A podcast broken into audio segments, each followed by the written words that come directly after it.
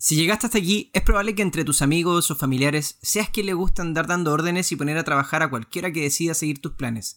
Sobre todo si se trata de ver quién hace el asadito o se pone a ofrecer traguitos.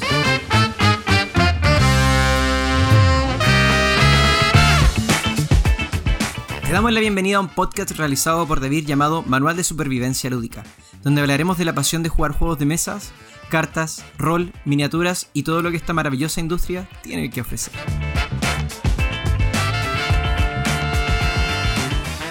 Soy Cristóbal Pérez de Devir Chile, me acompaña Matías Arjonas de Devir Américas y un invitado así muy, muy, muy, muy, muy, muy, muy especial, Axel Christiansen, Christiansen del podcast El Entreturno. Lo robamos, lo robamos.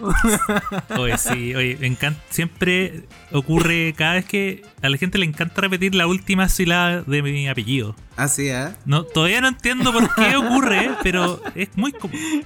Pero muchas gracias también por la, por la invitación. No, bienvenido a este nuevo año con, con invitado inmediatamente y, y, más encima siendo elogiado.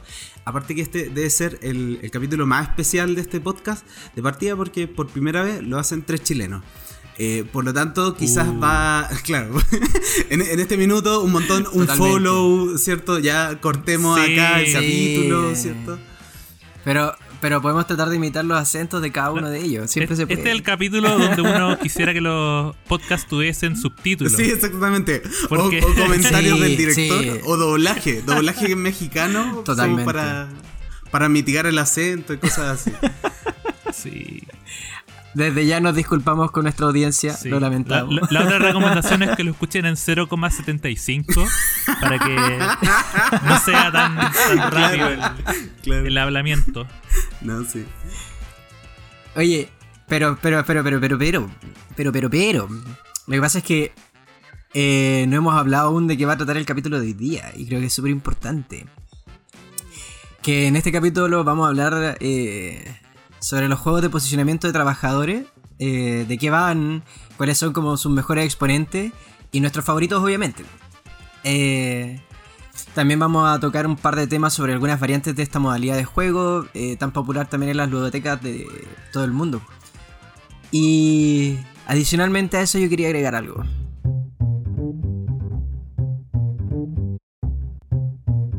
Que creo que también es un tema súper relevante a tocar eh, justo ahora que es el primer capítulo. Yo me perdí el último. Pero ahora partimos con el primero. ¡Yay! Eh, ¿Hasta cuándo se dice feliz año? Oh. ¿Hasta cuándo? es decir, ya, ok. Estamos a casi ya pseudo mitad de, de- de enero, pero no sé si les pasa que la gente como que... Ya, ok, te veis como por primera vez con, no sé, la familia que tenías en el campo, uy, uy. Y eh, te veis con ellos en, en febrero y es como feliz año y el abrazo de nuevo. Ah. Yo, yo creo que eso se, se, se hacía más antes, como que como no, no existía tanta tecnología, la gente como que se seguía saludando durante todas las semanas de enero hasta que uno ya sentía que era basta, basta de buenos deseos y cosas así. Vol- volvía a, a la realidad. Volvamos a la realidad. Se Pero, acabó. pero yo creo que las personas que siguen saludándose feliz año hasta febrero son las mismas personas que tienen los adornos de Navidad hasta febrero marzo. Una, una cosa así. Que, que Uf. postergan como, como el proceso. Ya. Mi, mi mamá al revés, ¿eh? Eh, Mi mamá es de esas mujeres que se prepara como desde, qué sé yo, noviembre. eh, en vez de estar celebrando mi cumpleaños, está adornando toda la casa, colocando todo así bien festivo. Y llega enero, así, los primera, la primera semana y lo saca todo. Bueno, hay gente que el 26 de, de diciembre ya botó el árbol de Navidad. Se, se guardó inmediatamente. Se lo Se llevó el acabó la felicidad, ya no hay más pascuerito. Oye, igual yo creo que la, la pandemia igual ha flexibilizado un poco la- las normas sobre cuándo saludar en, en Año Nuevo, porque, claro, uno, por ejemplo, en, en un tema de trabajo, que te, a- que te den un abrazo de Año Nuevo como a mediados de enero es un exceso ya. Claro, ya. Yo lo considero. Yo creo uno que llama recursos humanos inmediatamente. la primera semana del año es como. Ya, puede ser.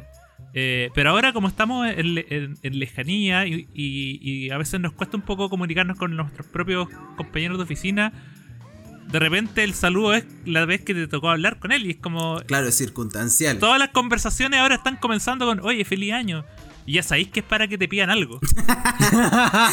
el que te saluda diciendo feliz año es porque primero, o sea, el que te saluda diciendo feliz año a mediados de enero es porque obviamente no le importó saludarte en la primera quincena y obviamente te quiere venir a pedir un favor, ¿sí? Para que estamos con cosas. Entonces ese, ese, ese mensaje ya parte mal. Pero, pero ¿no te pasa que te siguen llegando como correos de personas que parten con feliz año? Sí, y son del tipo de correos que piden favores, no son para. No son para otra cosa. Yo creo, sumándome también a lo que dice Axel, a mí yo creo que, que la pandemia nos ayuda mucho a dejar de lado ese feliz año, feliz Navidad como, como obligado, ¿cachai? Como cuando iba ahí con, con este familiar que no te cae muy bien y tenías que abrazarlo porque era como, eh, sí, ven acá, ya, ya, ya. Ahora es como, puedes chocar el, el- el puño con puño, el codo con codo y ya está. Es como, No, toma, y, le- listo, y le dice, adiós. no, es que me estoy cuidando, no, no te puedo abrazar. Sí, Claro. exactamente. El- el- el- Uy, qué Pero uno se junta con los amigos, ah, abrazo, te entrenó, abrazo triple. Se comparte el vaso, todo. Sí, no, se comparte la mascarilla, toma, te presto la mía. que-. Traigan los Sí. Bueno, lo, lo importante de este inicio de año es que eh, abrimos como el segundo sobre de, de la campaña Legacy. Por lo tanto, si- sigue la cruzada. Usted cuídese en su casa. No, no haga, como, como decía Axel, no, no, no lo comparta todo. Algunas cositas nomás. No. Pero para los que no lo conocen, Axel es eh, un periodista en Chile que trabaja en- ha trabajado en distintos medios y ha estado exponiendo de alguna manera eh, los juegos de mesa en, en los medios chilenos y también participa en un podcast que se llama El Entreturno, que lo, que lo hace Gloria, eh, JP, Axel y eventualmente eh, también Pancho desde la distancia. Así es. y, y básicamente lo, lo trajimos para hablar de posicionamiento de trabajadores. Pero para las personas que no te conocen, Axel, vamos a hacer una- unas pequeñas preguntas para conocer A en, ver. en rapidez a Axel. No estaba preparado, pero denle, denle. ¿Color favorito para jugar en juego de mesa? Eh, naranjo. Y si no está naranjo, porque no es común, el amarillo. Ah, ok, tonos cálidos. eh. Sí, sí. Autor favorito de juegos de mesa. Eh, Stefan Feld. Ah, mira, se, se fue a la segura ahí, ganando puntitos con la audiencia inme- inmediatamente. Por supuesto. Juego que más jugaste en el 2020. Uh, em, la llama. Ah, ok, buena, buena. Sí, Bien, bien. sí. Llama eh, honorífica, premiada. Ya, sí, por supuesto. Y, pero, pero así como de, ya, eso es filler, pero de juegos grandes, em, Viticulture. Ah, eh, o sea, que tiene que ver con el tema que lo- estamos hablando sí, hoy día. po, así que- a- alta categoría. Humo- humo- sí, sí. Juego que esperas este 2021. Oh. Mira, hay un juego de eh, AEG que se llama Cubitos. ¿Cubitos o, o el, Cubitos. o- o el de los pajaritos? No, Ah, se llama Cubitos. Y es un. Es un. eh, como una especie de deck builder, pero con dados. Es un dice Un builder. dice builder. En el fondo claro. tú es un dice builder, un juego de construcción de dados. Y que está, por lo que he visto en los videos, se ve bien entretenido porque, claro, en vez de tú armar un pool de, de cartas para avanzar, tú armas un pool de dados para ir avanzando en una carrera. Y, y obviamente cada dado tiene habilidades diferentes. Un, pool de dados como en una bolsita, como lo fue Dice Master o, o em, Pócima de Brebaje. No, mira, es, es- es parecido a Pócima de Brebaje en cuanto a su. al feeling que tiene el juego. eh, pero acá, de hecho, lo, lo- lo interesante que tiene es que no tiene una bolsita, pero sí tiene un sistema como de mazo, en el sentido de que tú tienes una Ah, mano de dados. Ya, ya. Entonces hay dados que se descartan y otros dados que quedan como en el mazo y esos los tienes que robar antes de que entren los otros. Claro, Entonces, claro. Tiene como ese. La sí, rotación- tiene como ese ciclo de eh, usados y no, no, no usados. Y después se combinan todos y se van mezclando, ¿no?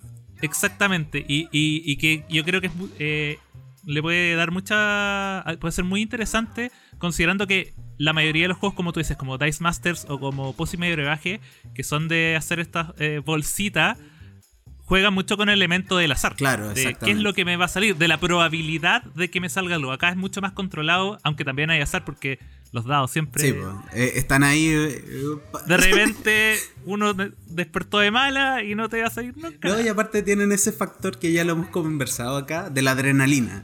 Es como. Sí. Y, y- y empezando a invocar todos los dioses, ¿cierto? Para que salga la, la tirada perfecta y cosas así.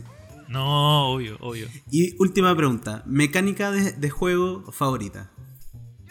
Oh, mecánica de juego favorita. Eh, ¿Sabes qué? Yo eh, diría que. eh, posicionamiento de trabajadores. Lo diría, sí. Fiel, fiel a este capítulo. Lo dijo, lo dijo. Es, es- es de mi equipo Axel. mejor invitado. a- apar- Sí. a- aparte que somos medio vecinos porque vivimos cerca. el, el- Cla- cosa que ahora no importa mucho. Exactamente, que es solamente emocional. Totalmente. sí. Es como hay una conexión invisible ahí que tú dices, bueno, podría llegar a él Sí. en 10 minutos, pero No, pero eh, Matías ha estado en mi casa, yo estaba en la casa de Matías. Ese es el nivel de relación que tenemos. La, la trufa también ha estado en ambas casas. La- sí, la trufa ha estado. Yo creo que eso es más importante Sí, que el hecho de que Matías está acá. Que la trufa, O sea, la trufa vino para acá. siempre, todo el tiempo. bueno, Todo como anticipábamos antes, este capítulo se trata de posicionamiento de trabajadores, que es una mecánica de juego. Nosotros hace un par de capítulos atrás hablamos de los juegos cooperativos y mm, vamos a tratar de definir un poco, para que quede claro, cuál es la diferencia entre un juego que no es de posicionamiento de trabajadores y uno que sí lo es para que más o menos tengan una referencia. Un juego de, posicionamiento de trabajadores es un juego que dispone en su manera inicial de quizás algunos tokens, figuras que representan de alguna manera eh, más que un trabajador, un personaje en el juego y que uno administra enviándolo hacia distintas locaciones en la, en la partida, en el tablero, donde en función de dónde envío este personaje se ejecuta una acción. Esa acción puede ser ganar puntos de victoria, partir primero el próximo turno, sacar cartas o sacar recursos o canjear recursos por eh, puntos de victoria. Va a depender mucho de la temática del juego, pero básicamente hacer esa administración. Y en los juegos de posicionamiento de trabajadores, normalmente lo que ocurre son dos cosas. O el tablero es fijo, y eso significa que los lugares donde se pueden hacer las acciones nunca varían, y también tienen una cantidad de casillas de trabajadores que pueden estar dentro de esa locación. O sea, quizá hay una acción muy importante que tiene solamente un espacio, pero hay unas que son más comunes que tienen 3, 4 espacios para que distintos jugadores las puedan jugar. O bien el, el juego posee cierto nivel de rotación de acciones eh, en ese tablero porque es, un poco más mm, eh, eh, modular, perdón, em, como lo es Catán con sus terrenos, que salen un poco a- al azar los terrenos. Hay veces que eh, los juegos de posicionamiento de trabajadores también permiten tener variables de juego eh, intercambiando o cambiando las acciones que hay en cada juego. Esa sería como un poco la base. Hay algunas eh, quizás distinciones. Ha- Hay algunos juegos que en vez de eh, ocupar una miniatura de un personaje, a veces se ocupan dados, que eso también podría ser como una subcategoría, como un dice, eh, dice Dice placement. Eh, o también hay algunos juegos que estos como peones iniciales a veces tienen o no habilidades o a veces valen por dos o incluso valen para desempates y cosas por el estilo. O sea, ahí hay quizás un terreno un poquito más gris eh, donde se fusionan algunas mecánicas de juego. Pero eso sería, eh, creo, a grandes rasgos. No sé si algo, alguno de ustedes dos tiene como quizá algo que se me haya olvidado. Mira, yo creo que eh, lo, lo principal que uno tiene que tomar en cuenta que, tiene esta mecánica de posicionamiento de trabajadores por sobre otras que pueden ser parecidas es que el tablero donde están las acciones es, eh, es un tablero único que está disponible para todos al mismo tiempo. Por lo tanto, la- lo principal es eh, la competencia que hay entre los mismos jugadores para hacer una de estas diferentes acciones. Eh, este tablero, por lo general, trae muchas más de las acciones que se pueden hacer en un turno. No sé, por ejemplo, puede ser que eh, uno tenga 5 trabajadores y el tablero tenga 10 o 15 oportunidades de hacer cosas. Entonces, uno siempre tiene que estar optando por cosas que hacer y uno siempre va a tener que algo por hacer, aun cuando tu casilla, eh, lo que tú querías hacer esté desocupado. Eh, o sea, esté ocupado, perdón. El, el problema está claro, que obviamente probablemente tu segunda o tu tercera opción sea menos óptima o, va, o, vaya en contra de tu plan para, seguir el juego, yo creo que ahí está la gracia. Son juegos que uno tiene que estar constantemente adaptando la estrategia porque como el tablero de acciones es común y, y va a vender mucho, si yo voy último en el turno, voy a ser el último en elegir, voy a tener cuatro, tres, en un juego de cuatro jugadores, voy último, voy a tener tres opciones menos para jugar cuando me toque. Claro, porque, que ir primero. porque tres, jugadores pusieron sus trabajadores antes. Exacto, y entonces son juegos donde el orden de turno, por lo general, no es fijo. En el sentido de que eh, no, parte uno y se gira en la, en, la, en la mesa, sino que puede ser primero me toca a mí, después le toca al que está al frente, después le toca al que está a la derecha y después le toca al último, porque siempre tienen mecanismos de definición de orden de turno que son distintos a, lo, a lo normal. Eh, entonces uno tiene que estar siempre pendiente de, de, ese, de, ese, tipo de cosas. Yo creo que dentro de los géneros eh, que uno podría decir que son más euro, porque los juegos de, posicionamiento de trabajadores son juegos de puntos. Siempre, gana el que hace más puntos. Claro. Entonces es mucho, es, es, mucho de euro, pero yo creo que son los más competitivos dentro de lo que uno puede conseguir en un euro por esto, este, elemento que te, que te estaba contando de que todos los jugadores en el fondo van a saben que hay una acción que es mejor que otra en algún momento. Y, y de repente yo puedo tomar una acción solo para bloquear a otro jugador. Y es algo que en un euro es impensado. Claro, de hecho, un poco complementario a lo que decía Axel, em, hay que tener súper en consideración de que como uno eh, parte muchas veces con pocos trabajadores o pocos peones para administrar, em, y se bloquean casillas porque no pueden alojar más trabajadores porque ya fueron ocupados por otros jugadores, em, a mí al menos me pasa cuando juego un juego de posicionamiento de trabajadores es que te permite ser muy flexible y tratar de planificar mucho a largo plazo las acciones. Porque en una ronda quizás te bloquearon eh, los lugares donde tú querías adquirir ciertos recursos y tienes que tener la flexibilidad para como reorganizar tu estrategia y mm, de alguna manera eh, también anticiparte a que eso podría pasar. Por lo tanto, eh, juega un poco como con la frustración y la oportunidad al mismo tiempo. En el sentido que eh, los buenos juegos eh, de posicionamiento de trabajadores siempre dejan espacio para que se pueda ejecutar una estrategia eh, a pesar de que no era quizás la que tú estabas pensando al principio y ganas debido a que seguiste esa ruta porque notaste incluso que nadie la estaba explotando. O sea, quizás no era tu idea original al principio del juego, pero permiten como esa exploración también de ser un poquito más versátil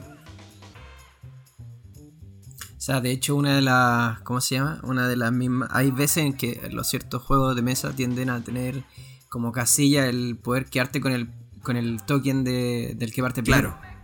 Eso también es un gasto que tú vas a tener que realizar, pero lo que decía Axel al principio, pues, de que eso a veces puede ser una gran desventaja porque vas a tener tres, cuatro o dos eh, acciones menos que vas a poder realizar, o si las vas a poder realizar, van a ser eh, más acotadas con, menos ganancia. Eh, pero también creo que es súper bueno aclarar que por qué, por ejemplo, hay juegos que no son worker placement. Mm. Eh, como por ejemplo Carcassonne. Porque Carcassonne es el primero que se me viene a la idea cuando alguien dice, oye, ¿sabes qué? Pero aquí, aquí yo también tengo ciertos peones. Eh, de repente podría llegar y colocarlos también en, en, una loseta que me da diferentes tipos de mm, posibilidades. ¿Por qué Carcassonne, por ejemplo, no entraría en un... En un Yo creo que en principio porque el, peón de Carcassonne se transforma en un elemento de ganancia de puntos eh, no inmediata y ni tampoco de acción inmediata. De alguna manera el, el, worker placement lo que plantea es que si yo pongo un peón en un lugar, genera una acción inmediatamente. O sea, me permite seguir jugando. Eh, en cambio, en Carcassonne es un, proceso de control de área. normalmente. O sea, esto me pertenece y me pertenece hasta el punto X donde yo cierro esa construcción o hasta el final del juego, en el caso de los típicos campesinos que están de guata al sol, ¿cierto? Sí, de, guata al sol, y, listo. Pero yo creo que esa, esa sería como una, una muy buena acotación, porque muchas veces uno ocupa em, como contadores para eh, ocupar dentro del juego, pero esos contadores no generan acciones. O sea, tu turno se estructura en base a esas acciones de juego. No es que tú estés poniéndolo para marcar, no sé, el puntaje de algo o algo así. No, es esa acción en ese sentido. No sé, Axel, si, se te ocurre quizás algo más. Y, también hay que tomar en cuenta eh, el tema de que sea es un tablero eh, es un tablero único para todos los jugadores porque si no puede ser eh, en el fondo eh, selección de acciones, que en el fondo que, que si cada jugador tiene un, tablero con varias acciones para, elegir y yo de entre 5 elijo 3, eso, eso no es posicionamiento de, trabajadores porque si bien estoy posicionando un trabajador para elegir una acción, lo estoy haciendo dentro de mis, de, mis propias posibilidades. En el fondo lo que yo estoy haciendo es elegir dentro de un pool de, cosas que hacer. Eh, en el fondo pienso, por ejemplo, en, no sé, en Red Cathedral, cuando uno va al, al rondel y elige qué hacer, eh, en el fondo tú estás, eh, estás eh, eligiendo de un espacio que es común para todos. Claro. Entonces, ahí que, creo que incluso eso podría ser un poco más worker placement que, que otra cosa, pero en realidad tú estás seleccionando una acción dentro de muchas posibles y, y tampoco estás bloqueando a que otro pueda hacerla. Eh, tú el, cuando yo hago una acción, el resto sigue teniendo las mismas oportunidades de hacerla. Incluso eh, en, caso de recreativa es mejor que, yo la haga cuando que haga la misma acción que hizo un jugador previamente. Entonces es diferente. Eh, así que en, ese sentido, yo creo que es muy relevante el tema de, que cuando un jugador elige una acción, primero lo que, un poco lo que decía Matías lo que yo consigo al momento de colocar un, un, peón no, necesariamente son siempre puntos. Por lo general son o recursos o posibilidades para que en un futuro yo tenga que ir a hacer la acción de canjear los puntos para hacer algo. Eh, por eso Carcassonne es, distinto, porque la acción del punto es inmediata. Es eh, yo coloco esto para que me genere puntos eventualmente si es que cierro el camino o, se cierra la ciudad. Eh, pero no, acá tú tienes que eh, con, por lo general es tomar recursos, después un contrato que usa esos recursos. Es un proceso que por lo general toma tres o cuatro pasos para, llegar a hacer el, plan. Por lo, por lo, mismo hay que planificar muy bien tus turnos y, saber un poco cuándo vas a hacer qué cosa y en qué momento. Y yo creo también que la mecánica de juego del posicionamiento de trabajador o worker placement es muy afín a aquellas personas que quizás les interesó mucho Catán por el tema del manejo de recursos, que es como un, no es una mm. mecánica, es como, es como algo más abstracto de manipulación de cosas, ¿de acuerdo? Y muchas veces en los juegos de worker placement uno acumula recursos para canjearlos posteriormente por distintos eh, beneficios. Pueden ser puntos de victoria o métodos de puntuación de victoria o set collection, como, como lo vamos a ver también en, más, más adelante en el capítulo. Pero creo que el feeling y, lo, y, lo, más relevante que, los que escuchan el, programa tienen que saber es que em, es un, una quizás una mecánica que gusta mucho porque permite generar estrategia a muchos turnos plazo. Y eso es algo que mm. se disfruta muchas veces porque genera esa retribución de estar armando algo y que te haya resultado tu plan. de alguna manera, pese a que te bloquearon algunas casillas, pese a que no tuviste todos los trabajadores que querías, pese a que tuviste que cambiar tu estrategia, en fin. Como que eso, eso debiese ser algo eh, relevante como para aquellos que están explorando, que se están enfrentando por primera vez a un Catán, a un Carcassonne, a, cualquier juego inicial, y dicen, ok, ¿sabes qué? Me gusta la estrategia, ok, trata de eh, de repente de empezar a perfilarte en los de posicionamiento de trabajadores porque explotan mucho esa capacidad estratégica. Sí. y, también para complementar lo que dice Matías, eh, la gran mayoría, o sea, de hecho, la, gracia de un buen juego de posicionamiento de trabajadores es que tiene más de una ruta para la victoria. Eh, y eso, y eso es por naturaleza. O sea, por el mismo hecho de que como al principio todos tienen que hacer acciones diferentes, todos tienen que poder ganar de formas diferentes. Y, los buenos juegos, que son básicamente los que les vamos a recomendar, eh, tienen eso. tienen la posibilidad de que, por ejemplo, puede que haya un jugador que parta eh, diciendo, yo voy a partir los primeros turnos generando muchos trabajadores para que los siguientes yo eh, haga más acciones. Mientras que va a haber otro que decir, no, yo quiero hacer la mayor cantidad de puntos lo más rápido posible.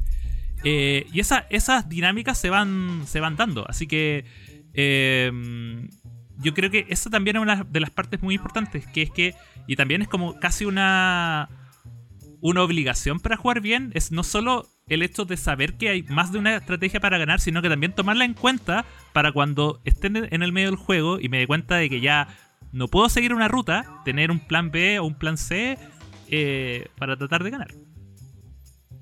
Sí, yo creo que diste justo en un punto súper clave que era de un tema que también quería tocar. Y es que eh, este tipo de juegos tiene demasiadas, a veces, demasiadas rutas eh, para poder ganar. Y eso hace que cualquier persona donde tú le colocas un tablero que en algunas ocasiones tiende a ocupar más de la mitad de la mesa o la mitad de la mesa, se ven sobrepasados.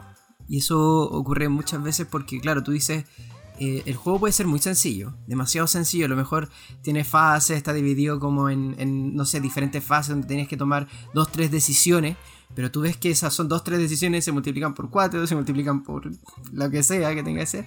Por ejemplo, como en el Pulsar 2029, eh, mm. si mal no estoy. Era 2029, ¿cierto?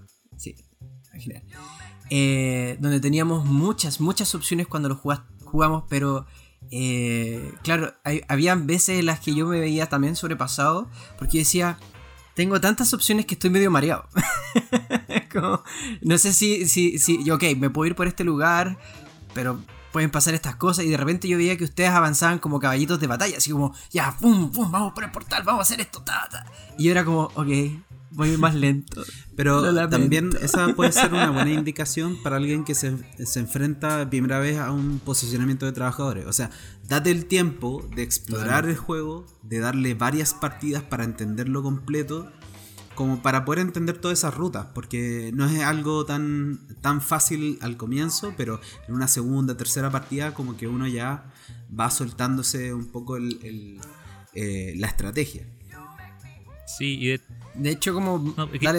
la, recomendación, como para los primerizos, para la gente que quizá va a encontrar su primer juego de posicionamiento de trabajadores eh, y va a jugar con alguien que ya ha tenido uno antes, es que la persona que tuvo antes ya sabe qué es lo que hace la, la, mayoría de las casillas, tiene más o menos una estrategia armada. Y yo creo que es muy difícil ganar en tu primera partida de un posicionamiento de trabajadores si es que alguien más sabe. Pero eso no tiene que desanimarte, porque en el fondo son juegos que se disfrutan más con la experiencia y uno también va ganando más con la experiencia y para las primeras partidas yo recomiendo que uno tome un plan y vea cómo le resulta. Independiente de si ganaste o no, trata de entender como el, la mecánica del juego, cómo ganar, em, qué recursos me conviene ganar más que antes, siempre hay unos que sirven más que otros, y ya para la segunda o tercera va a estar listo para estar más competitivo. Pero no es, no es animarse por perder las primeras, porque yo creo que es un juego que eh, para la gente que es el dueño del juego es mucho más beneficioso que andarlo presentándolo. Mm. Y siento que este es como finalmente el, eh, muchas personas probablemente cuando jugaron por primera vez un juego con, con, este tipo de mecánica se sentían como el meme del perrito. Sí. o sea, que estoy haciendo aquí? Pero igual quiero jugar. Sí.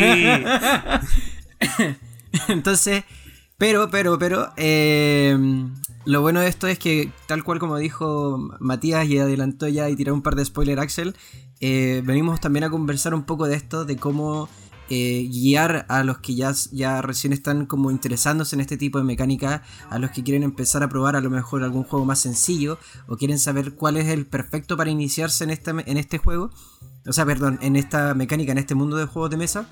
Eh, así que vamos con las recomendaciones, pues chiquillos. Vamos, vamos, vamos.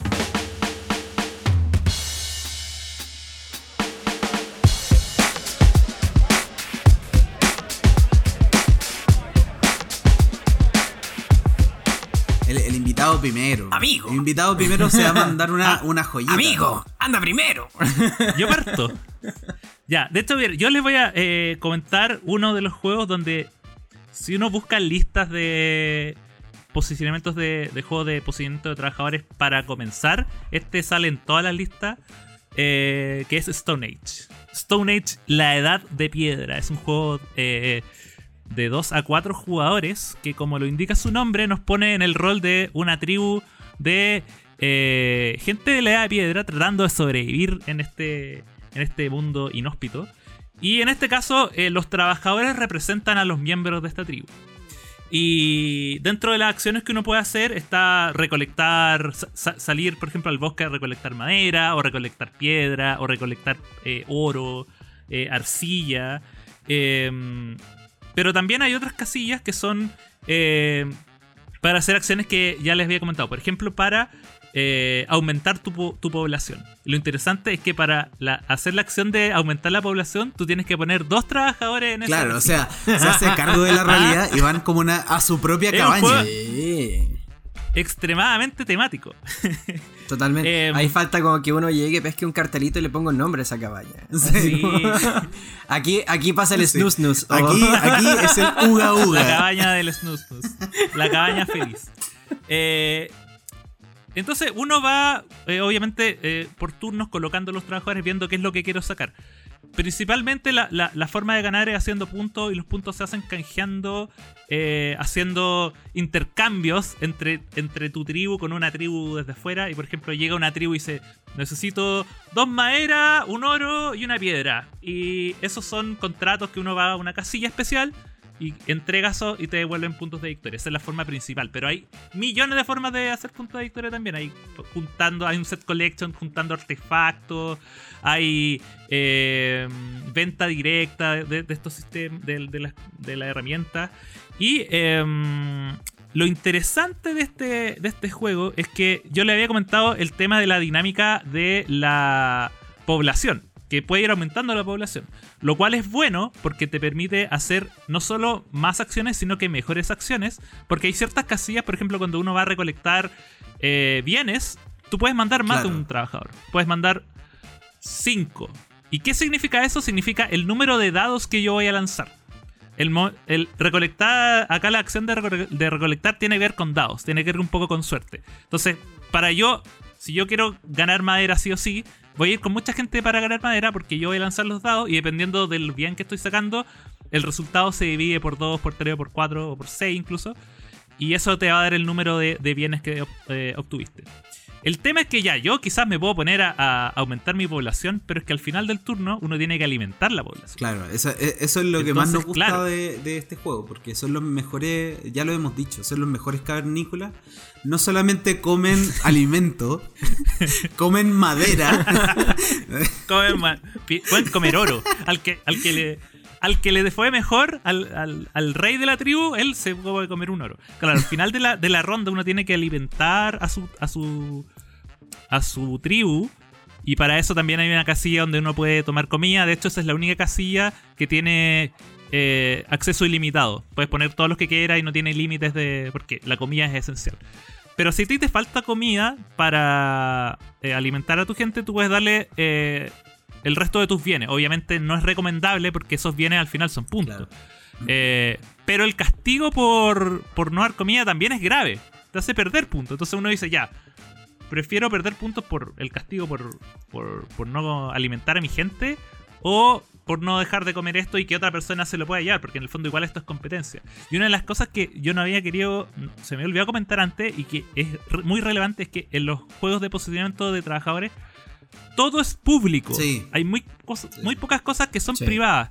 Por lo, por lo tanto, las acciones son públicas, eh, los bienes que el, el resto tiene son públicos, por lo tanto, yo las, las decisiones que tengo que tomar también las tengo que ver con lo que tiene el resto. Si yo estoy juntando para canjear un contrato en Stone Age que me- y me falta un oro, y veo que un jugador también le falta un oro, probablemente voy a querer ir a tomar el oro para adelantarlo. Y esas son las cosas que uno puede eh, encontrar en Stone Age. Es un juego que es muy bonito, es muy temático, tiene dados que, como lo van a spoiler alert, para mí son muy importantes. ya lo van a ver en mi segundo juego. Eh, y nada, yo es súper recomendable porque es muy sencillo de enseñar también. En el fondo es, ya, tengo que alimentar a esta gente, hay una acción de comida. Eh, ¿Cómo gano puntos? Acá están los contratos, los contratos me piden bienes, que son los mismos que están arriba. Es súper sencillo de, entender cómo se juega y...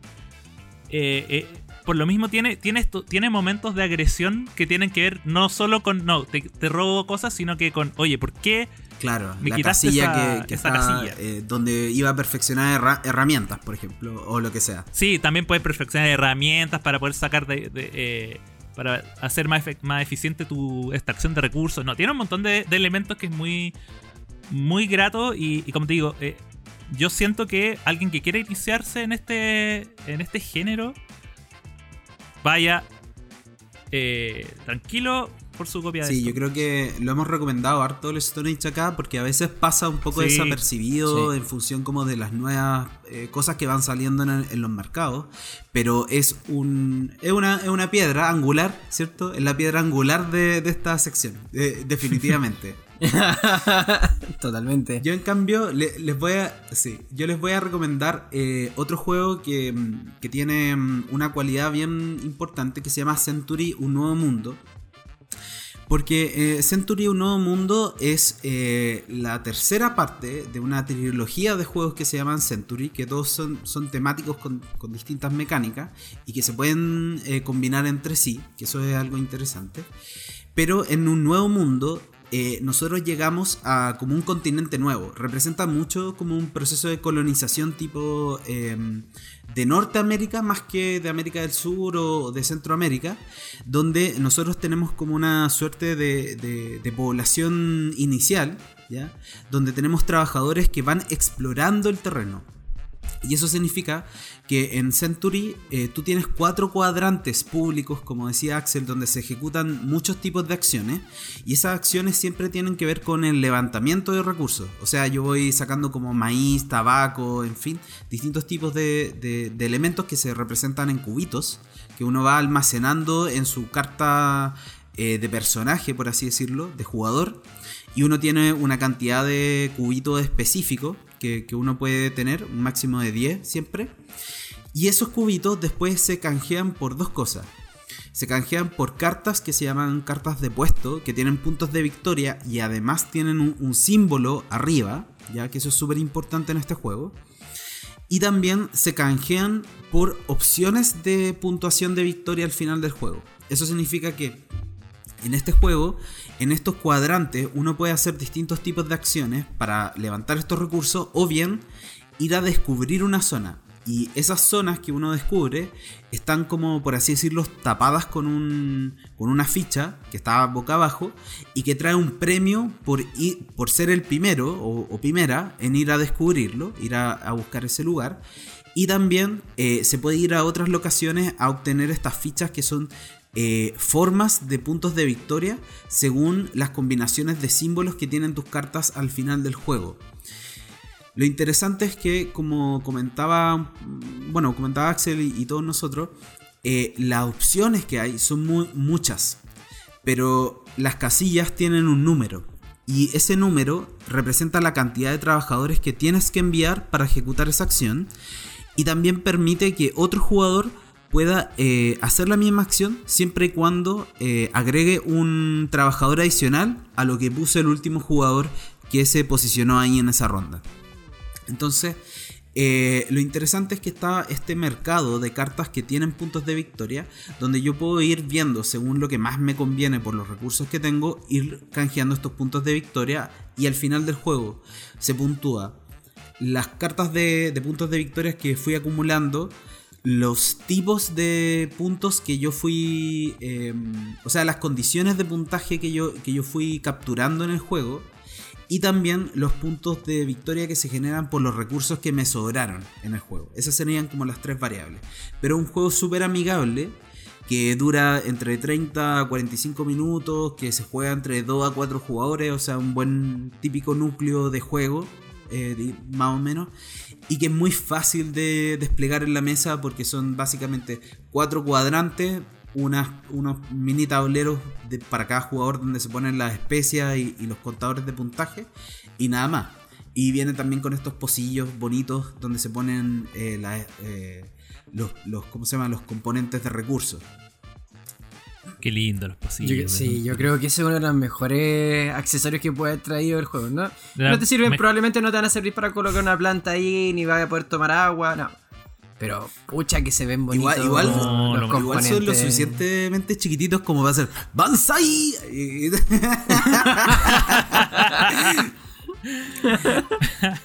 El que pierde se, se, se, se tiene que tomar un. Un, un, sí, un exactamente. Su saque va adentro. Un, un century. Y lo, lo otro interesante, disculpa, es que eh, Sí, dale nomás. este juego, cuando uno lo combina con Century, la ruta de la especia, especialmente porque ya, ya jugué esa versión, es sumamente entretenido. Porque lo que pasa es que el juego tiene eh, por, el, por la otra cara de estos cuatro cuadrantes una versión para poder combinarlo con su primera versión y donde uno lo que hace es combinar eh, las dos tarjetas de los juegos. Tanto las tarjetas de puntaje de victoria del, del Century Un Nuevo Mundo con las eh, tarjetas de acción del Century Ruta de la Especia. Y esto agiliza muchísimo más el juego y lo hace muy dinámico.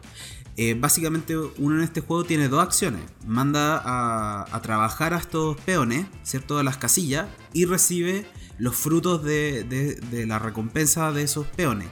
Pero cuando uno combina eh, el, primer Century con, el nuevo mundo, se genera una tercera acción que es la posibilidad de jugar las cartas del, primer Century que te permiten eh, adquirir nuevos cubos, eh, subir los cu- cubos de categoría, porque cada recurso tiene valores distintos.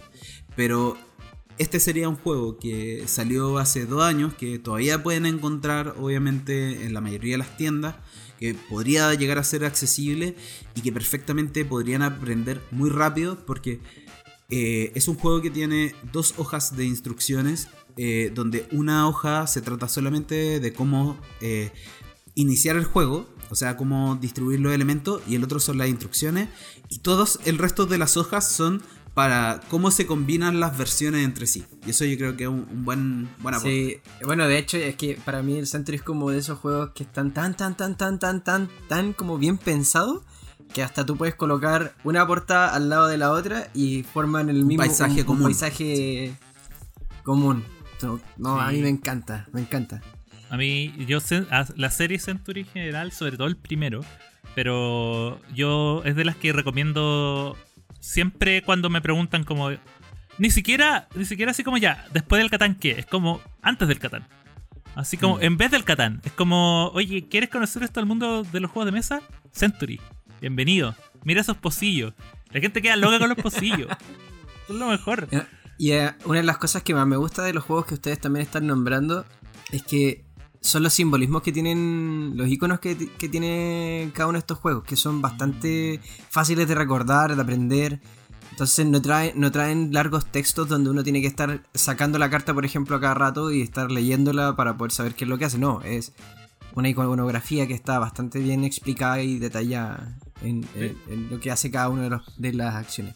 Sí, de hecho, Stone Age es totalmente independiente del Sí, idioma. total. O sea, Sí. es un juego que solo tienes que aprender a, a- a traducir La la- simbología. la- los símbolos, pero es el símbolo del oro es una cosa amarilla. Exacto. Listo.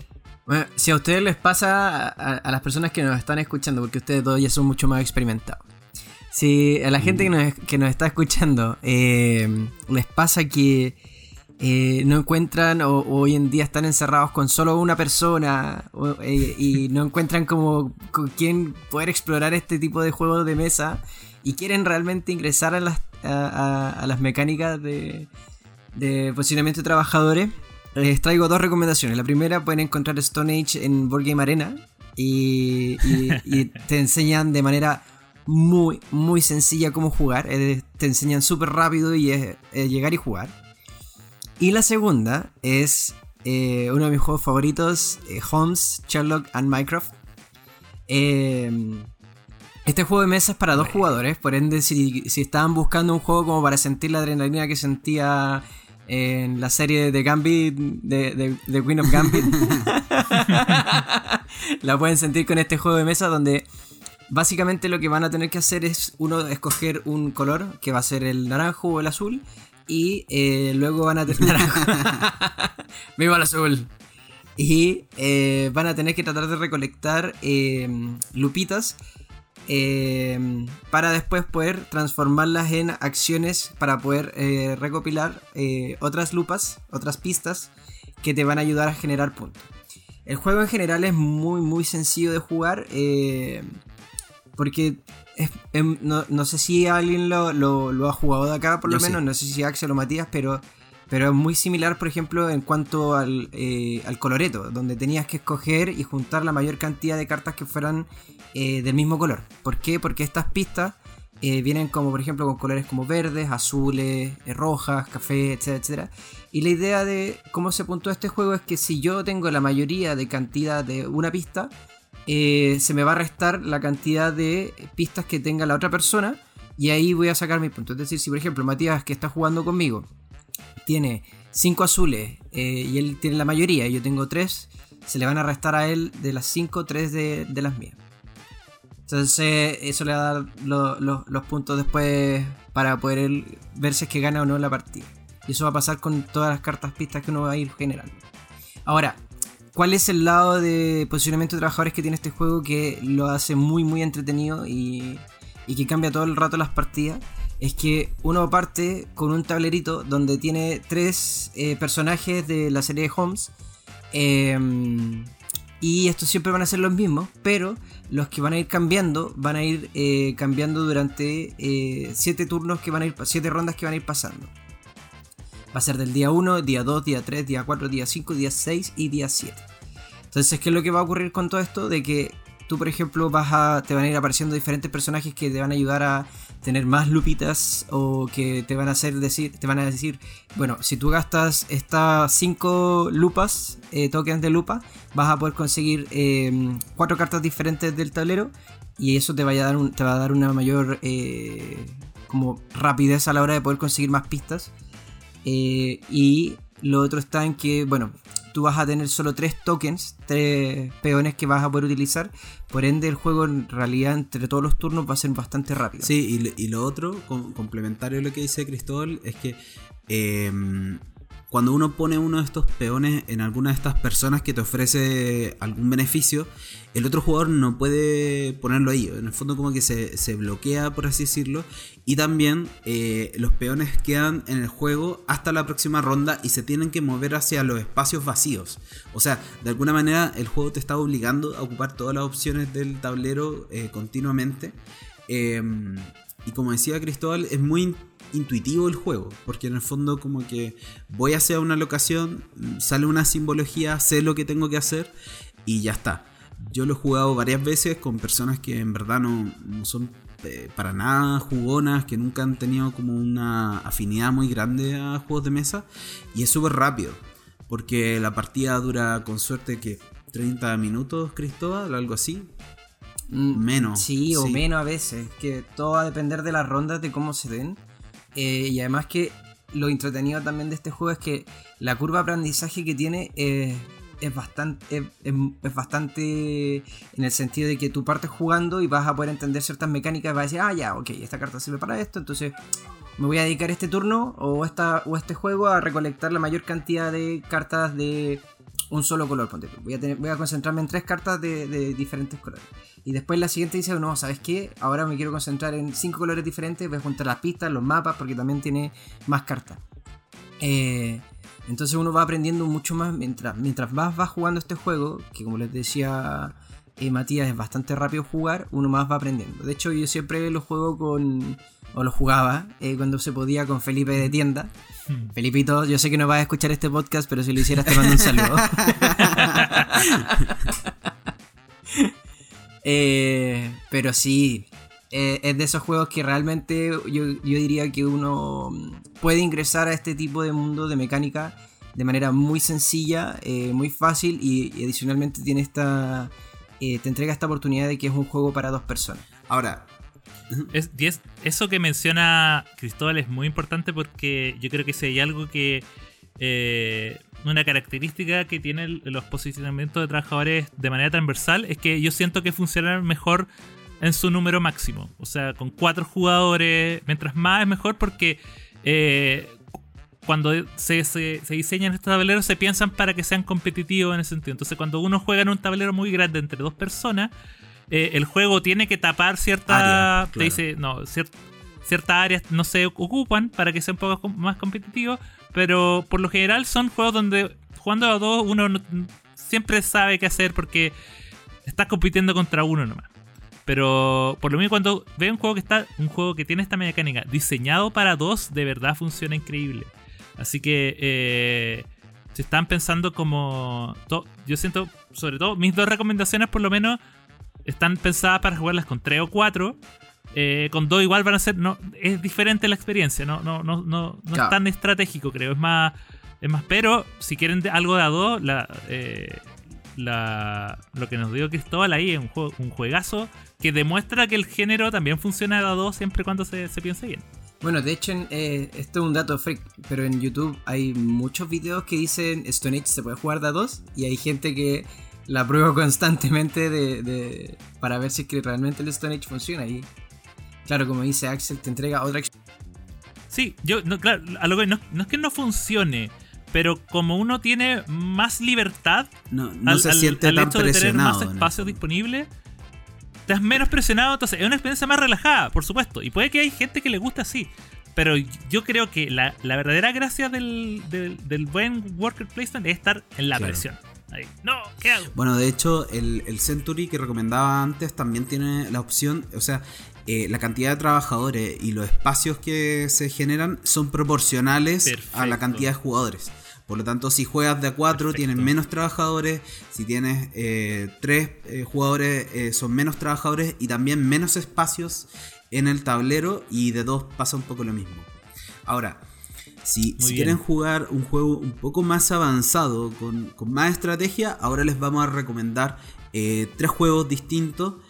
voy a partir yo con Ganges, que Ganges es un juego de Inca y Marcus Brand que son los autores de Exit y un montón de títulos que, bueno, pueden encontrar, eh, de hecho, en, nuestra editorial y en otras editoriales. Y eh, donde nos posiciona en un juego bien interesante. A mí, en, realidad, este es un juego que me gusta harto. Porque tiene muchos componentes que lo hacen quizás muy distinto a un posicionamiento de trabajadores como normal. Primero, uno parte con cierto nivel de trabajadores y tiene dos eh, puntuaciones distintas de puntaje que se entrelazan entre sí. Uno tiene eh, los puntos de, mm, de, fama y eh, el dinero. Y ambos son como, por así decirlo, el típico puntaje, ¿ya? Que está al revés. O sea, uno parte de un extremo del tablero con los puntos de fama y con los puntos de, de dinero al otro lado el dinero se ocupa en el juego. O sea, yo compro cosas con el dinero también. Entonces me voy restando puntos de victoria. Y cuando yo intersecto los dos puntajes, eh, ahí se acaba el juego para el resto de los jugadores y tienen como una ronda final para tratar de puntuar. Pero ¿de qué se trata el juego? De, posicionar trabajadores en el río Ganges eh, que es como una ciudad que debería ser como Varanasi o, alguna ciudad eh, que está alojada dentro del Gange, donde yo tengo la posibilidad de coleccionar dados. Y esos dados son recursos. Esos recursos al mismo tiempo se posicionan, quizás habrán visto el juego, pero hay una, una figura de la diosa Kali, que es esta diosa hindú de ocho brazos, entonces en cada brazo tiene un dado, por así decirlo, uno va posicionando los dados en, esos brazos y es como un stock de dados, es como tu lugar donde eh, guardas esos dados. Y cuando tú vas al comercio, tú puedes eh, tomar esos dados y pagar acciones para eh, tener terrenos. Y los terrenos se ponen en un lugar eh, personal, que es como, un, como en el Carcassonne, que uno va armando como un pueblito propio, que son como tus terrenos porque se supone que tú eres un rajá, o sea, eres como un emperador. Entonces vas poniendo estos terrenos y eso te da puntos de victoria, te hace eh, subir eh, atributos como en la escala de la deidad, porque eso es lo que te permite tener fama, o sea, tú estás contribuyendo a que este reinado exista y eso te da ese tipo de puntos, o bien te da otros recursos. Y también existe un puntaje que se llama karma, que eso lo encuentro genial, que tú partes con un nivel de karma y le puedes ir restando karma a tu personaje para cambiar eh, los dados. Porque cuando tú quieres comprar un terreno, tienes que lanzar los dados y te pide, por ejemplo, un azul 5 y un morado 6. Y si no tienes esa combinación, no puedes eh, comprar ese terreno. Y por lo tanto es muy sensible como, a ese tipo de cosas. Y tú puedes cambiar los dados con el karma. Y puedes recuperar karma también. Y lo otro más interesante es que el río Ganges es un track de puntaje también. O sea, en el sentido que tú vas avanzando con tu arquito y vas obteniendo beneficios, pero para poder hacer eso tú tienes que mover a tus peones hacia el puerto para que los barcos avancen. Entonces, dependiendo de dónde tú vayas a poner tus peones, los puedes poner en el lugar para adquirir dados, en adquirir acciones específicas, ir al comercio para, para eh, comprar terrenos para poner en tu, como en tu hacienda, ¿cierto? En, en tu terreno e ir puntuando. Y lo más interesante también es que los tracks de puntos de, victoria, que son esta fama y también esto, este dinero que va fluctuando, una vez que pasas por ciertos lugares, adquieres trabajadores nuevos. La única forma de adquirir trabajadores nuevos es o eh, navegar por el río Ganges o eh, subir los puntos de victoria de ambos, de ambos caminos al mismo tiempo hasta cierto punto. Entonces es un juego que tiene muchos componentes y que lo más eh, relevante es que tiene el tablero tiene dos, eh, dos versiones. Una versión de 3 a 4 jugadores y otra para dos jugadores que es mucho más competitivo porque de alguna manera se clausuran un montón de zonas reduciendo la, posibilidad de, de hacer todas esas acciones. Es un juego que em, yo he jugado con gente que no es muy experta en juegos de mesa, que ya le ha dado varias vueltas al Catán y, juegos así introductorios, y que igual como decíamos al principio, quizás en la, primera partida se abruma un poco porque o puedo ir por el Ganges, o puedo colocar trabajadores para beneficio o acciones específicas, o puedo irme 100% por, por construir mi terreno eh, particular como jugador con estas losetas y seguir eh, acumulando puntos de victoria, pero en una segunda partida ahí ya la, persona entiende como la mecánica del juego en general y va eligiendo si va a hacer eh, sus puntos de victoria más que nada por navegar el Ganges o bien hacer el terreno o levelear los puntos del templo que también son importantes, en fin. Es un juego que dura 45 a 75 minutos, que es como una hora y media, y como decía antes, se juega de 2 a 4 jugadores. ¿Qué quiere seguir con una recomendación Prime? Nuestro invitado, nuestro invitado. Démosle, démosle, Es que esta, esta recomendación para mí es, avanzada, es avanzada, es, complejo. Ah. Eh, pero es muy buen juego. Eh, Sé que hace poco eh, apareció la secuela de este juego que yo todavía no la he probado, pero les voy a hablar del primero, que son los viajes de Marco Polo. Juego eh, diseñado por Daniel Taccini y Simone Luciani, como podrán ver, gente de, allá de las Europas, de la Italia. Y es un juego, como lo dice su, nombre, de viajar. Viajar, estamos en la, época de los descubrimientos y tenemos que armar la ya famosa ruta de la seda, desde Venecia hasta Pekín. Y vamos a asumir el rol de diferentes eh, descubridores de esta época, navegantes de, esta época, para eh, crear esta ruta. El... A diferencia de otro, de, otro juego, y de hecho hay mucha gente que no lo considera un juego de, posicionamiento de trabajadores porque uno no posiciona peones, sino que posiciona dados. Dados que uno lanza y dependiendo del número que aparezca, es la fuerza de la acción que va a hacer. Entonces yo por, yo por lo mismo yo lo, yo lo considero porque tiene todas las, características que me mencionan del, del género, es un tablero común, eh, donde tú colocas, tiene más acciones de las que tú puedes hacer en un turno, por lo tanto tienes que escoger. Y la única diferencia está en que son trabajadores que tienen fuerza, o, uno puede pensar que es, son, es un grupo de trabajadores que aparece con, y, que, y que va a hacer que varíe el, el resultado de tu acción dependiendo de donde estés, dependiendo del resultado del, dado. Entonces, por ejemplo, cuando tú vas al, mercado, el tipo de bienes que te vas a poder llevar va a depender del número del dado. O sea, el 1 te va a dar muy pocas cosas, pero si colocas un save vas a poder ganar Claro, eso es lo que te habilita Eh, la posibilidad de, de hacer esa acción. Exactamente. Otra de las cosas muy interesantes de este juego es que el. Este juego te permite ocupar una, una casilla ya usada, pero obviamente con una penalización.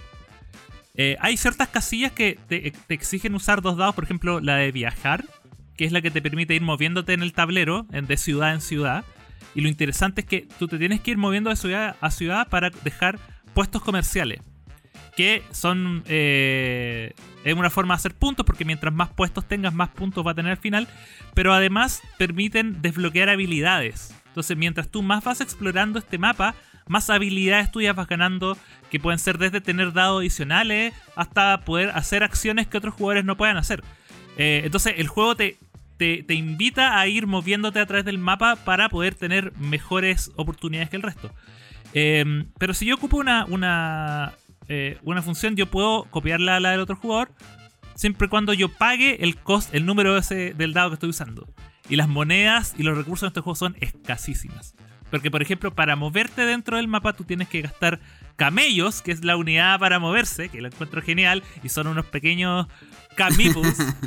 son, son unos pequeños camibus, unos ca- ca- camellitos de madera con su, con su jorobito y todo. Eh, pero aparte te pueden pedir dinero y a veces te piden, no sé, cuatro camellos y siete monedas, lo cual es súper difícil de, de- tener por lo mismo, por la, por la poca... Uno tiene cinco dados, que son las cinco acciones, pero como les dije, hay acciones que te permiten, para viajar tú tienes que gastar dos dados, entonces para viajar ya te deja menos opciones para seguir haciendo cosas, entonces es un juego súper apretado y que además, y esto yo creo que ya por si fuera poco, al principio del juego nosotros nos van a entregar un viajero al azar de un montón. Y cada uno de estos viajeros tiene una habilidad diferente. Entonces, tiene una ventaja por sobre el resto. Y esto es de los típicos juegos que cuando uno ve una habilidad del otro dice, oye, pero ese está roto. Está roto. Y después cuando tú te das cuenta del juego, tú das cuenta que tu personaje también está roto. En el fondo todos están rotos. Y, eso es bueno, porque en el fondo todos terminan queriendo, oye, para el próximo quiero jugar con el que jugó Cri- Cristóbal. Porque, entonces, por ejemplo, les voy a leer algunos. Por ejemplo, el Taber Khan, que no tienes que pagar cuando usas una acción de ya ocupada. Entonces él puede llegar y hacer la acción que quiera. Está eh, Kublai Khan, que es al principio de la partida, él parte en Pekín. Por lo tanto, él parte en el final. Por lo tanto, ya cumplió una de sus metas desde el comienzo. Y aparte de viajar desde Pekín al resto del mapa es más barato. Eh, está. Y también está. Los, los que lean el nombre de este juego. Está Nicolo y Marco Polo. los hermanos Polo. Eh, y la gracia de, de Nicolo y Marco Polo es que, a diferencia del resto, ellos parten con dos peones en Venecia. Por lo tanto, tú puedes hacer dos rutas. Entonces, mientras, mientras un jugador se va moviendo por una ruta, usted puede ir tomando dos rutas. Entonces, eso también te, te guía un poco a, a qué va a ser tu juego. Obviamente, el que juega con Marco. con Marco Polo y su hermano. eh, van a querer hacer la ruta de viajar Claro, lo más claro. posible. Te, te- te intuye hacia hacer eso porque te da las facilidades.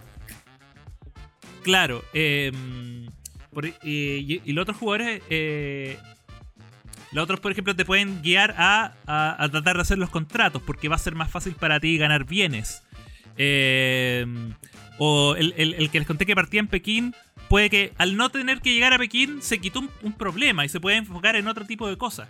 Eh, entonces, ese juego, yo, las habilidades, aparte de hacer que el juego sea más variable y que cada vez que lo juegues, se con una habilidad distinta, va a ser un juego distinto, también te ayuda un poco a enfocarte en un juego que de por sí, si uno ve el, el- el tablero, que es todo maravilloso y todo de colores, los dados son cinco dados de colores, tienes como te digo, eh, los meeples de, estos camellos, está, es un juego que está muy bien ambientado, eh, pero igual uno se puede abrumar. Aparte, eh, estas habilidades que les dije de las ciudades vienen de un mazo de cartas. Entonces, cada juego son diferentes. Entonces, es un juego que se ve abrumador, pero con todas estas cosas que yo les conté, sirve, funciona bastante. Además que también tiene sistemas para mitigar la suerte.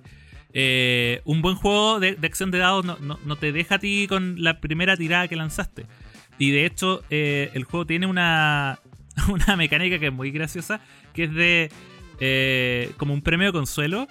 que es cuando tiras dado y sacas menos de 15 en la suma, algo así, el juego te da un bono, así que ya sabemos que este turno para ti va a ser bastante malo, pero toma, te regalamos, viene y puedes hacer otra acción. eh, regalo consuelo, total. Así, gracias por participar. El premio de consuelo. Sí, el premio de consuelo. eh, este juego también es uno que es muy importante usar, tener el, el primer jugador. Una de las acciones es llevarse un, como una especie de reloj de arena que marca el primer jugador. Eh, así que yo les recomiendo bastante Marco Polo.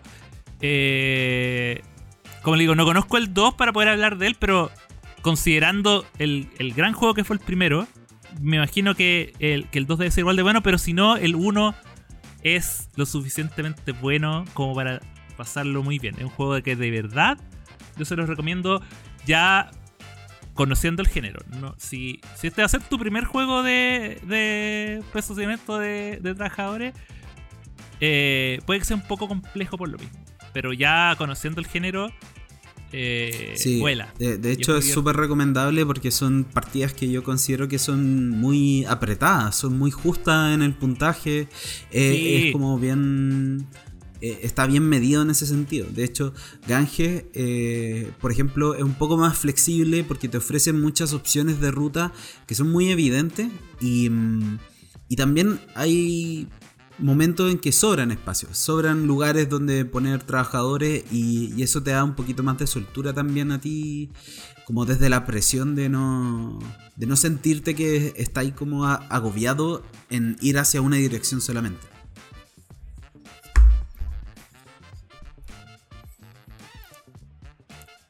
Yo, del que les vengo a hablar, para que, para que lo conozcan, parte con, con, con una canción que...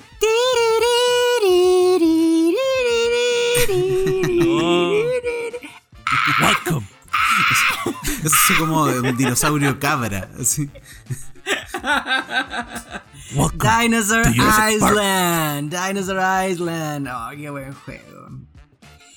Bueno, este juego de posicionamiento de, de trabajadores, a ver, yo, lo primero, yo creo que eh, eh, además de ser de, de, dinosaurios, lo que uno tiene que hacer es ser el administrador de un parque de entretención, de diversión de, de dinosaurios.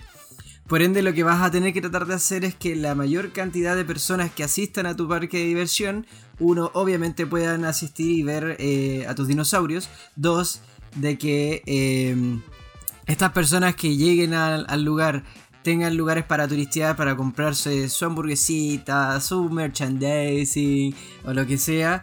Y obviamente tres, de que la seguridad sea lo más alta posible, porque si no los dinosaurios pasan el cuellito para arriba y se comen a la gente. Pero, pero es un parque de diversiones donde hay princesas dinosaurios o, o no, es, no, es, de ese tipo de no, parque. A, no, aún no, aún no, aún no.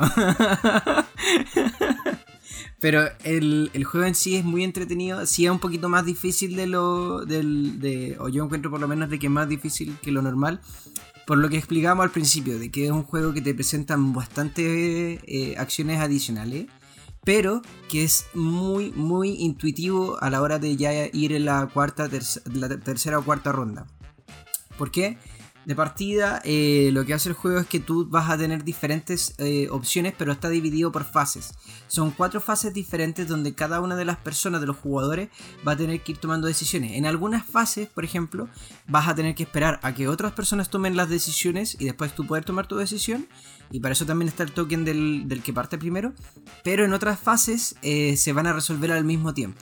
Por ende, totalmente, constantemente te va a estar sintiendo como que tú estás jugando sin tener que esperar la respuesta de las otras personas o que la persona termine de pensar. Eh, el juego en general lo que hace, por ejemplo, en la primera fase es que tú tienes que, tú vas a tener obviamente tu equipo de científicos y vas a tener tu equipo eh, de trabajadores. En el caso de los científicos vas a tener eh, tres científicos, uno con un 1, un 2 y un 3. Y eh, dependiendo de dónde tú lo vayas colocando, es obviamente qué cosa o, cómo, cómo, se va a ir resolviendo. Para esto existen lo que son los. Por ejemplo, si yo, si yo estoy pensando y mi estrategia en la fase 1 es que quiero obtener un, un dinosaurio más grande, porque existen tres tipos de dinosaurios: existen los herbívoros, los pequeños carnívoros y los gran carnívoros. En el caso de los pequeños, de, de los herbívoros, eh, es donde va iría, por ejemplo, el, el científico con el número 1. En el caso del pequeño carnívoro, que es eh, donde tú puedes colocar un científico de 2 o 3. Y obviamente en el gran carnívoro es solo 3. Pero eh, tomando un poco de, de, lo que ustedes también estaban diciendo durante el capítulo, obviamente si alguien ya ocupó el 3, otra persona más no va a poder obtener ese 3. Y en el 3 es donde están los grandes, donde está el, car ahí, ahí el tiranosaurio ahí, Rex. Ese, ese, es el dinosaurio. ¿Qué quiere uno ir a ver? Po?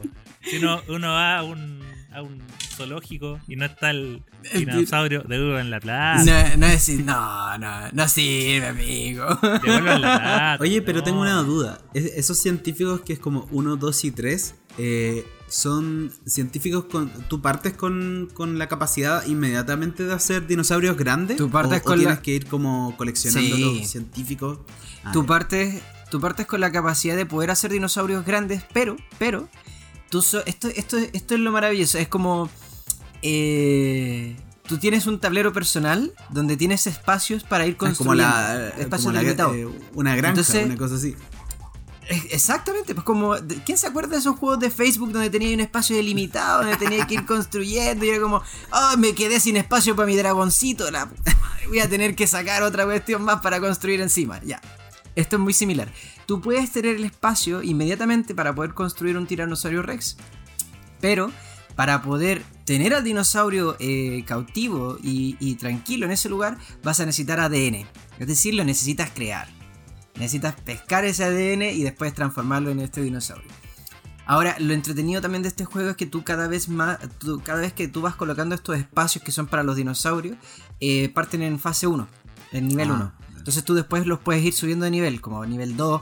¿Para qué? Para que el espacio va a crecer y vas a obtener, en vez de tener solo un tiranosaurio rex, tú vas a tener a dos. Pero entonces en ese sentido tienes como que crear todas las atracciones de tu parque. Totalmente. Ah, ya, desde cero. Totalmente. Y de hecho, y de hecho lo entretenido también es que con la hora, cuando vienen llegando todos los que son eh, lo- las personas que quieren ver tu, tu parque de diversiones, tú tienes que meter tu mano a una bolsa donde vas a tener un montón de meeples de diferentes colores. Hay uno amarillo y hay otro que son morados o rosados.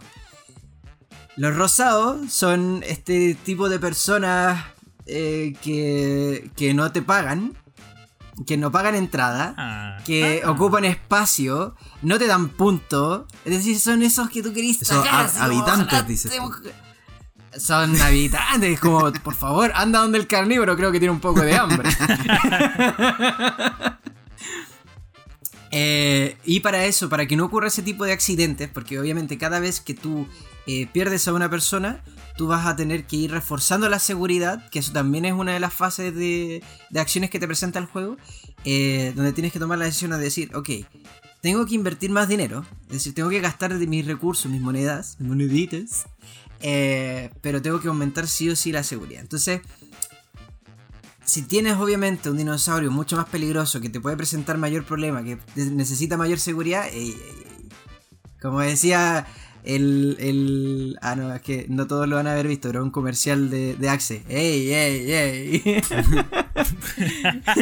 Oye, pero El ex- único que vio este comercial. eh, es que yo no conozco el, el Dinosaur Island, entonces tengo como preguntas. Ah, ¿Es posible Sí. de repente irrumpir en la seguridad de- del parque temático de- del jugador del lado? no, Ah, ya. uno, uno se encarga de- del suyo, pero sí lo que tú vas haciendo es bloqueando la, la posibilidad de que las otras personas puedan tener acciones. Ah, perfecto. Pero por ejemplo, cuando tú tomas la decisión de la seguridad de, de tu parque, eso es parte de las fases que tiene el juego que son personales. Mm, ya, ya. Que, se, que se hacen entre todos al mismo tiempo, pero eso es personal. Es una decisión que tú tienes que tomar. Y ahí ves si te equivocas o no. Ahora, ¿qué más? Pues si, si un parque de diversiones no se administra solo, pues no se administra solo con el administrador. Tú tienes que contratar gente, ¿no es cierto? Entonces, para esto y para contratar gente, tienes que pagarle a esa gente. Por ende, hay otra fase que se encarga de la, eh, que es la parte de la fase 2, donde nos van a presentar también, obviamente, diferentes tipos de acciones que nosotros podemos realizar.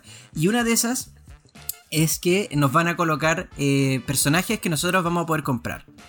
Y esos personajes nos pueden dar, por ejemplo, eh, dos trabajadores adicionales, Ah, perfecto. o mm, eh, que, no sé, te invento, que, que ahora el, trabajar con ADN te va a costar menos y, vas a poder aumentar tu, tu capacidad máxima de conseguir X cantidad de ADN, porque también vienen con eh, una capacidad máxima eh, determinada que tú tienes que ir también aumentando para poder obtener diferentes dinosaurios. O sea, por ejemplo, si un dinosaurio te pide 5 de ADN, pero tu máximo es 4, obviamente tienes que aumentar ese ADN antes de poder, para poder obtenerlo. Un ejemplo. desde ahí, bueno, desde ahí viene el tema de los especialistas. Que eso bastante, es bastante entretenido porque tú también tienes una capacidad máxima de especialistas que puedes tener. Y después simplemente si los quieres eliminar, se sobrepone uno por el otro, el otro queda eliminado. Pero eh, las ventajas que te entregaba ese, ese, especialista, es decir, por ejemplo, si ese especialista te daba dos trabajadores, también pensé que los trabajadores pensé que iba a decir que si uno se quiere deshacer del amigo, lo tira a los dinosaurios. no, esos son los. Está bien, bien buena Esos son los habitantes, los habitantes, de todos detestamos a los habitantes. que sería maravilloso si el juego fuera así, como que te querís deshacer de algo y se lo tiráis a los dinosaurios como en los picapiedras, cuando estaban estos dinosaurios que se comían la basura y todo eso. Oh, ¿verdad? Pues el chanchito que se comía la basura. Bueno, como les decía entonces, hay ADN básicos y ADN mejorados que uno tiene que ir eh, consiguiendo Mediante van pasando estas fases y después, ¿para, ¿para qué? Para después ir construyendo tu dinosaurio, etc. Ahora, el juego en general se ve súper abrumador. Es muy pesado, literal, es muy pesado. O sea, mientras estaba hablando Matías, yo estaba tratando de sacar la caja y era así como. Pero, pero eh, cuando tú ya vas en la tercera ronda, en la cuarta ronda, el juego se te hace muy sencillo. ¿Por qué? Porque eh, lo que pasa mucho con este tipo de juegos donde te vas acostumbrando a las mecánicas, ya sabes más o menos lo que tienes que hacer, entiendes de que eh, los primeras, las primeras dos fases van a ser unas fases donde vas a tener que pelear por eh, conseguir los recursos, los materiales o, lo que sea que tengas que, que necesites. Bueno, de hecho en la primera fase hasta puedes hacer que... Si, si, si, te ocuparon los demás espacios, si por ejemplo no alcanzaste a agarrar un dado que te daba X cantidad de ADN, porque eso también es, se me había olvidado que es súper importante. Vienen daditos preciosos, Axel. Yo no sé si tú has visto el juego abierto. Sí, no, ¿sabes qué? No lo, no lo he visto, no lo he visto eh, al frente mío en físico. Solo lo he visto a través de fotos y videos. Es un juego al cual eh, le vengo siguiendo la pista hace rato, principalmente por la temática. O sea, eh, de todos los juegos que hemos hablado hoy, yo creo que este es el que temáticamente más me llama la atención y más me gustaría probar y tenerlo ahí eh, exhibiéndose en mi. Y aparte que es muy llamativo. En mi, mueble de juegos desocupados, porque.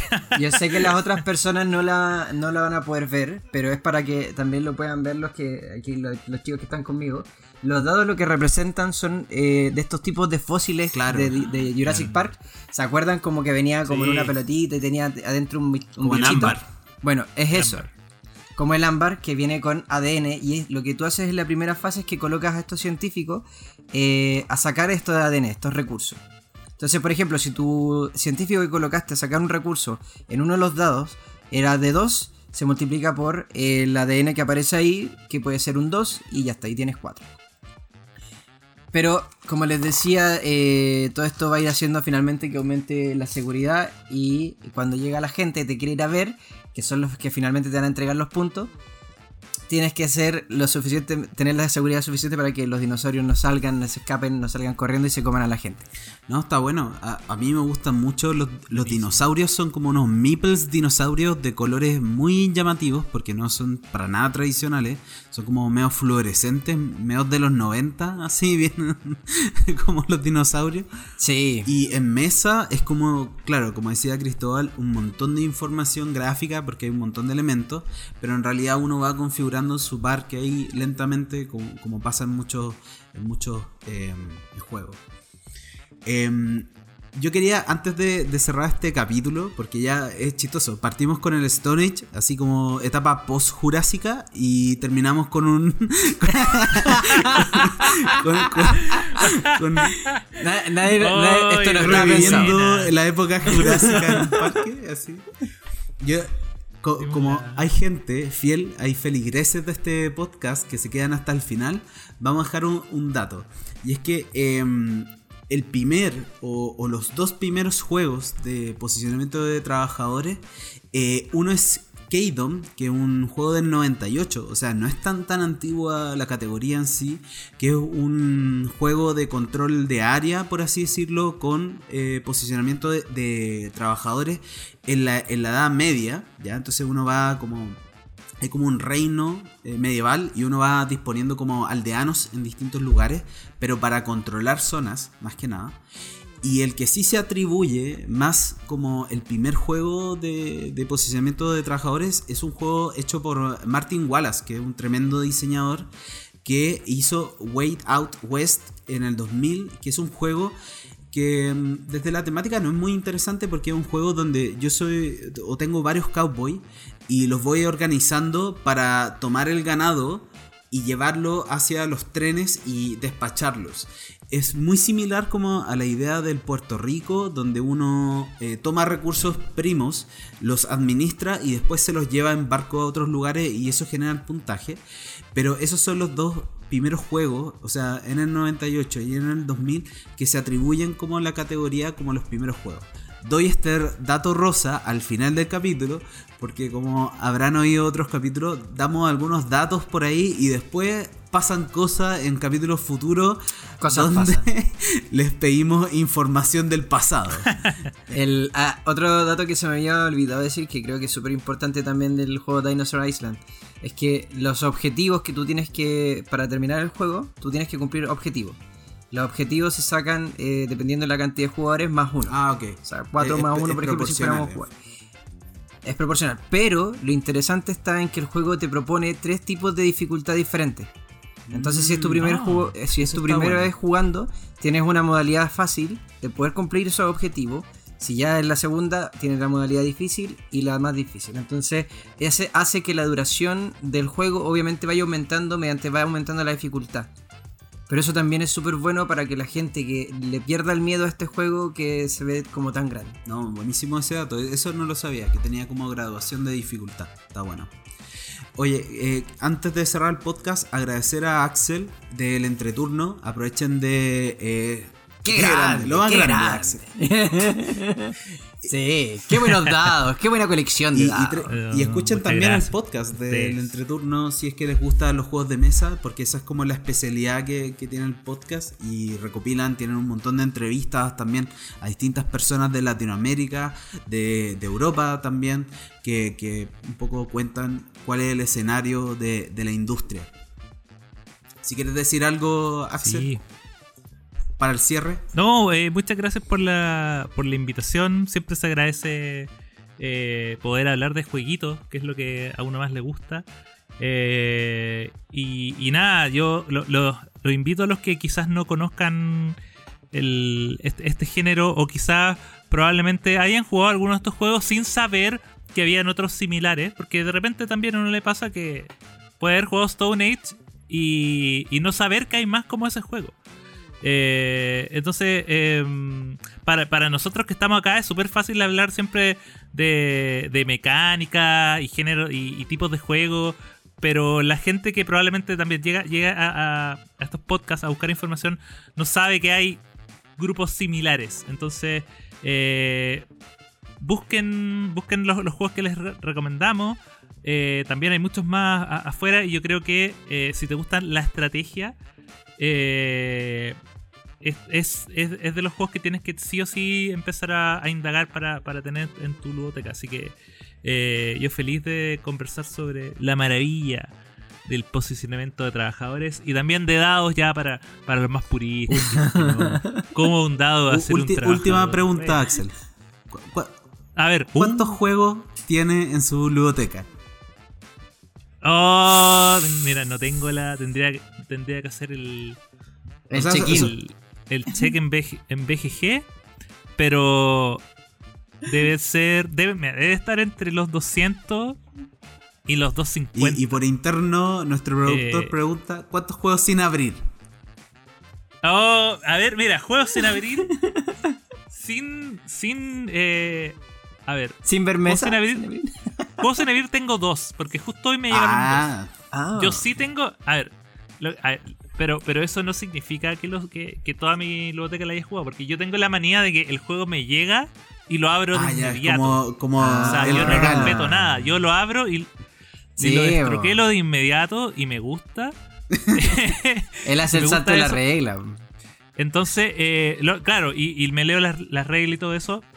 Eh, justo hoy día, porque como estaba trabajando, hubo uno que lo- le saqué el, el envoltorio, pero na- na- nada más que eso, y el otro está ahí. Así que técnicamente tengo uno sin abrir, pero juegos sin jugar, yo voy a tener como. eh, así que nunca he jugado como Ah, 20. igual no tanto. No, no es, Ah, no es tanto, tanto. Un 10% Sí, no es tanto. de, de la ludoteca. tanto. Es un 10%, no está. Sí, como el 10%, sí, sí. Eh, ahora, los juegos que he jugado una vez, de ahí son 100. el juego que fui, compré, lo probé y después, hoy, juguémoslo después. Nunca pasó. No, por lo... Ahí, ahí sí, ahí yo me, me declaro culpable de, de comprar y jugar una, una pura vez. Es que hay, bueno, hay que, hay que decir que en, en- hay dos hobbies en, en el mundo de los juegos de mesa. El, El coleccionar El los juegos de mesa y el jugar juegos de mesa. el set collection en la vida real. El, el- Sí. el verdadero set collection, sí. Empecé a juntar ya autores y, y ahí tenía el set completo. no, pero. pero Bueno, pero bueno. Yo- ahora, yo también de- debo, debo culpar más que nada a la pandemia. No es que sea algo normal a mí. ¿Cómo se te ocurre? Tú tenías, no, tú ya habías comprado eso y lo tenías anticipado. ¿eh? Sí, sí, la pandemia La tiene toda la pandemia. culpa. Uy, Echemos- la culpa a la pandemia, sí, sí. Bueno, a ver si te Bueno, tenemos en otros el- capítulos, Axel. Eh, gracias por, por venir. Ya, pues. Invitadísimo de nuevo. Por supuesto, Sí. encantado. Ustedes me dicen upa y yo chalupa. Perfecto, perfecto. Invitadísimo completo. Bueno, eh, queremos agradecerle a todos y a todas que nos están escuchando y que recomiendan este podcast. Les recordamos que pueden escucharlo a través de Spotify, Apple Podcast, Google Podcast eh, y Spreaker.